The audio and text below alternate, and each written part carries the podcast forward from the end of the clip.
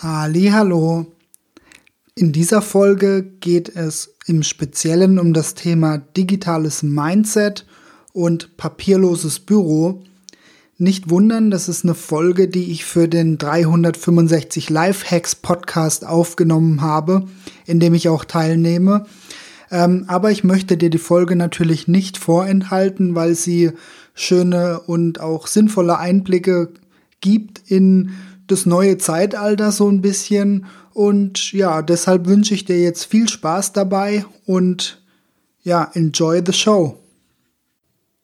Herzlich willkommen zum 365 Lifehacks Podcast. Ich bin der Fabian Mahnke. Ich bin Technikfreak, Lifehacker im Online-Marketing, hauptberuflich tätig und zuständig für die Optimierung von digitalen Prozessen und Strukturen insbesondere für kleine und mittelständische Unternehmen. Ja, zurzeit mein Herzensprojekt ist die Digitalisierung von Lehrern und Schulen, sprich ich helfe insbesondere eben Lehrern und Schülern ähm, bei der Digitalisierung und den Schritt hin zur Verwendung von Technik und digitalen Medien. Ähm, ja, das Thema heute ist dementsprechend auch digitale Effizienz und Mindset. Was meine ich damit? Zunächst erkläre ich dir kurz den Begriff digitale Effizienz. Das bedeutet, durch den gezielten Einsatz von Technik Ressourcen zu schonen. Sprich entweder finanziell und oder auf den eigenen Zeiteinsatz bezogen. Also entweder du wirst schneller durch den Einsatz oder du sparst Geld und im besten Fall natürlich beides. So, Thema Mindset möchte ich auch noch kurz in dem Zusammenhang erläutern. In dem Fall geht es um die Bereitschaft, sich zu entwickeln und die Technik anzunehmen und vor allem ihr natürlich auch zu vertrauen, bis zu einem gewissen Maß. Es ist nicht immer sinnvoll, komplett der Technik zu vertrauen, aber du musst ihr in einem großen Maß Vertrauen schenken, um sie wirklich effizient und möglichst sinnvoll auch für dich nutzen zu können. Und das ist eine Grundvoraussetzung. Heute habe ich für dich im Wesentlichen zwei Themen mitgebracht. Ähm, zum einen geht es mir darum, dir so ein bisschen zu erklären, was mir persönlich beim Arbeiten im Büro, im Office wichtig ist, worauf es ankommt und ja, was für mich einfach so Must-Have-Sachen sind, die, die, die absolut da sein müssen. So, und Nummer zwei ähm, möchte ich dir so ein bisschen, möchte ich so ein bisschen mit auf die Reise nehmen ins papierlose Büro ob das wirklich so funktioniert, ob das sinnvoll ist, welche Hürden es gibt und vor allem auch, wo die Vorteile für dich sind, wenn du auf ein digitales Büro setzt. Ja, steigen wir gleich ein mit Thema 1. Was ist mir beim Arbeiten wichtig? Ähm, also Grundvoraussetzung ist für mich auf jeden Fall gute Hardware. Damit meine ich einen Computer, sei es jetzt Windows oder Apple ähm, mit ausreichend Rechenpower und mit ja, ausreichend schnellen Features. Mit Features meine ich jetzt Schnittstellen. ähm, sprich, dass ich einfach die nötigen Schnittstellen, die ich brauche, habe. Es geht zwar vor allem bei Apple immer mehr in Richtung Wireless, aber jetzt Beispiel USB Type-C ähm, das ist eine universelle Schnittstelle, die muss ich einfach haben, Punkt. Ähm, was man damit machen kann, kommt vielleicht in einer späteren Podcast-Folge nochmal.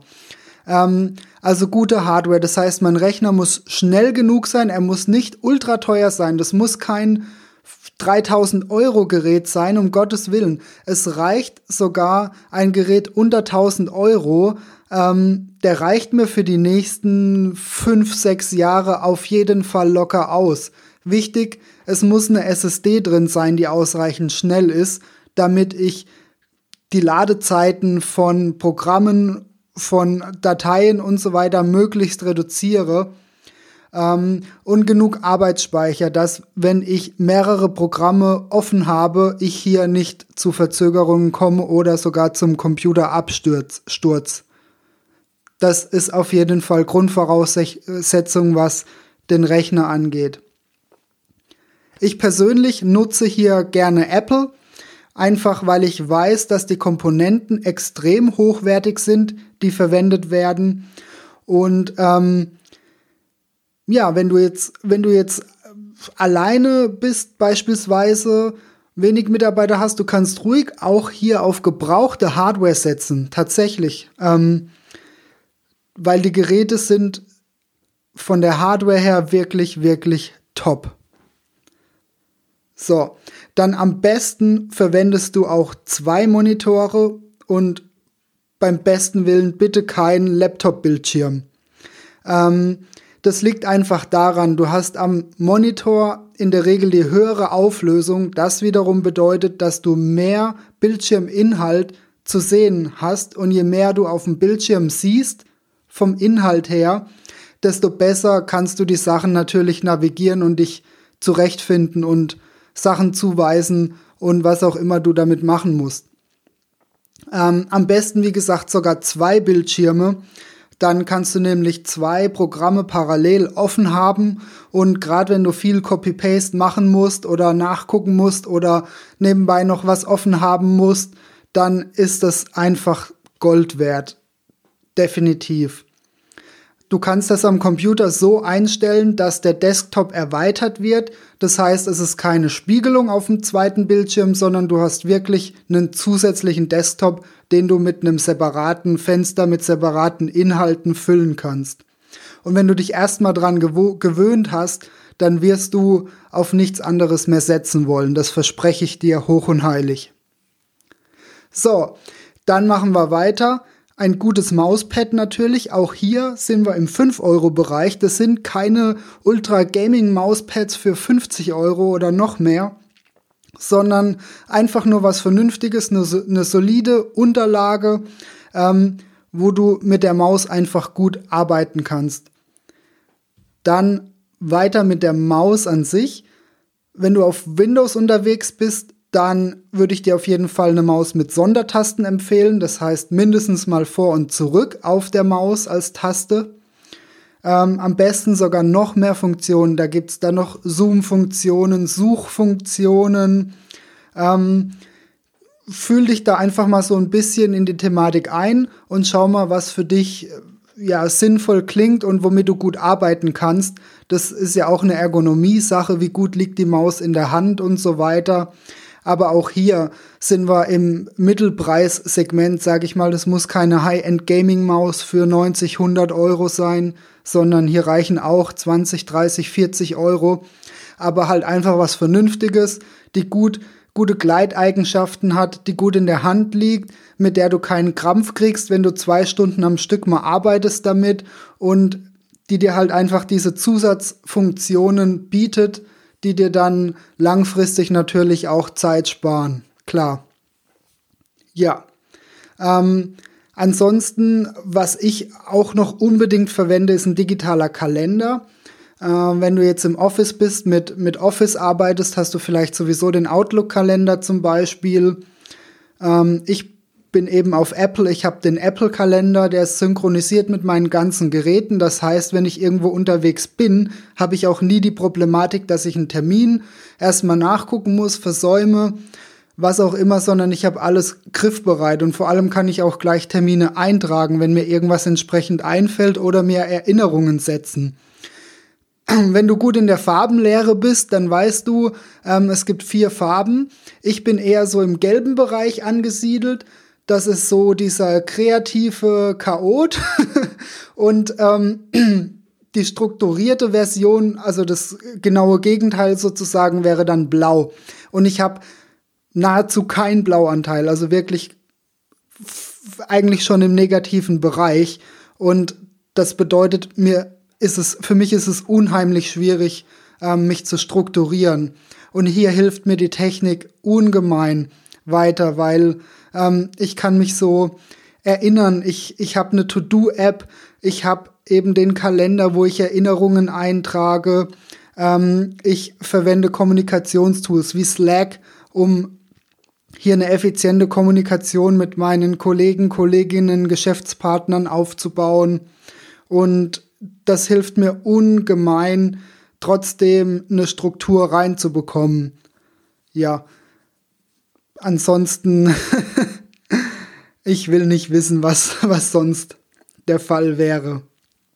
Naja, ähm, das war's jetzt auch schon mit Thema 1. Ich denke, du hast da so einen guten Überblick bekommen, was aus meiner Sicht einfach wichtig ist, um, um hier auch effizient sein zu können, als Grundvoraussetzung. Ähm, was natürlich auch nebenbei jetzt noch wichtig ist, ähm, solche Sachen wie zum Beispiel einen Drucker, der wireless ansteuerbar ist, damit ich auch vom Smartphone, vom Tablet aus was drucken kann, ähm, sind für mich persönlich auch Features, die ich einfach wichtig finde, weil ich möchte nicht extra an den Rechner gehen müssen, um was ausdrucken zu können oder solche Sachen, sondern ähm, ja, mit solchen kleinen Tricks kann man sich das Leben doch deutlich effizienter gestalten. Und ja, gehen wir direkt in den Punkt 2 rein. Funktioniert ein papierloses Büro wirklich? Spannende Frage. Aus meiner persönlichen Perspektive und aus meiner Erfahrung heraus kann ich sagen, Stand heute ja. Mittlerweile funktioniert es wirklich gut. Grundvoraussetzung ist natürlich zum einen eine gute Struktur in deiner Dateiverwaltung. Ähm, bei Apple kannst du mit Tags arbeiten, kann ich auch gerne in einer separaten Folge nochmal präsentieren, wie man mit Tags arbeitet. Ähm, ansonsten ist natürlich eine gute Ordnerstruktur extrem wichtig. Da musst du halt für dich auch eine Variante finden, was für dich als gut erscheint. Ähm, dann ist natürlich auch wichtig eine Scanner-App mit OCR-Funktion, also eine Scanner-App, die dir es ermöglicht, Dokumente, die du noch analog bekommst, sprich als Papier, ähm, zu digitalisieren. Es gibt mittlerweile auch sehr, sehr gute Office-Dienste, wie zum Beispiel SendCloud oder wie, ähm, wie heißt's? Ja, aber SendCloud reicht eigentlich schon, ist eben so, eine, so ein Anbieter. Kannst du auch gern googeln nach SendCloud und Alternativen. Die empfangen deine Post für dich, digitalisieren sie inklusive Texterkennung und archivieren sie. Das heißt, du hast ein Online-Verzeichnis, wo du auf all deine Dokumente, deine Briefe und so weiter zugreifst und kannst innerhalb dessen auch nach allem suchen. Und jetzt stell dir mal vor, diese Funktionalität hast du natürlich analog nicht. Du kannst nicht an deinem Aktenschrank auf Suchen drücken und dann sucht er dir alles zum Thema Steuerrecht raus oder so. Das geht wirklich nur digital. So, dann kannst du natürlich alles schön archivieren. Das kannst du offline genauso. Ähm, ansonsten, was ich persönlich noch wichtig finde, ist ein iPad. Klingt jetzt vielleicht blöd, aber ist so. Ein iPad 2018 oder besser sogar noch ein Pro. Ich habe ein Pro ähm, mit der Stifterkennung, weil manchmal ist es doch sinnvoll, noch irgendwie handschriftlich was schreiben zu können, was ankreiden, anmarkern zu können oder highlighten zu können und so weiter. Und das funktioniert perfekt mit allen möglichen Varianten von Dokumenten.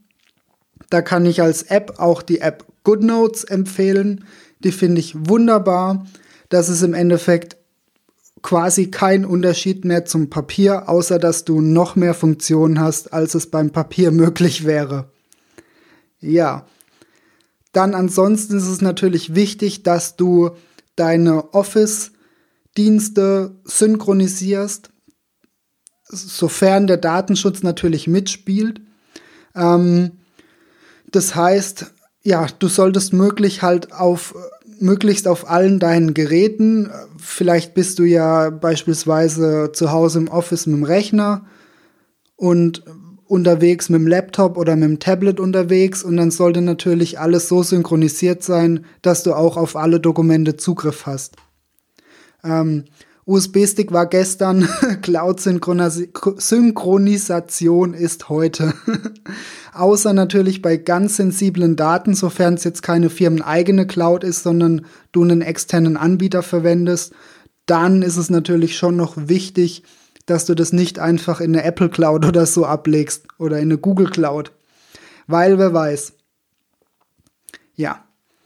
So viel dazu. Also wie gesagt, aus eigener Erfahrung, es funktioniert wirklich. Ich kann dir auch aus der Praxis heraus bestätigen, dass es funktioniert, weil ich handhabe das so und ich handhabe das auch mit Geschäftspartnern. Beispielsweise arbeite ich eng zusammen mit einem Unternehmen in Singapur und wir ja, schicken uns überhaupt keine Dokumente, keine physischen, sondern bei uns läuft wirklich alles digital ab. Sogar der ähm, Werksvertrag wurde digital unterschrieben. Also es ist alles rein digital. Ich konnte den natürlich für mich dann ausdrucken, für meine Unterlagen, wenn ich das wollte. Aber ähm, wir haben hier eine rein digitale Struktur und es funktioniert perfekt. Das kann ich dir absolut bestätigen. Ja, das war's jetzt auch schon. Ähm, ich hoffe, ich konnte dich ein bisschen inspirieren, ein bisschen begeistern, dich noch mehr mit Technik zu beschäftigen, noch mehr mit digitalen Helfern, ähm, die dir einfach Zeit und dann natürlich auch Geld sparen, sodass du auch effizienter wirst und dass du dein optimales, ja, dein, dein optimalen Workflow findest. Ich wünsche dir jetzt noch ganz viel Spaß und lass es dir gut gehen, dein Fabian.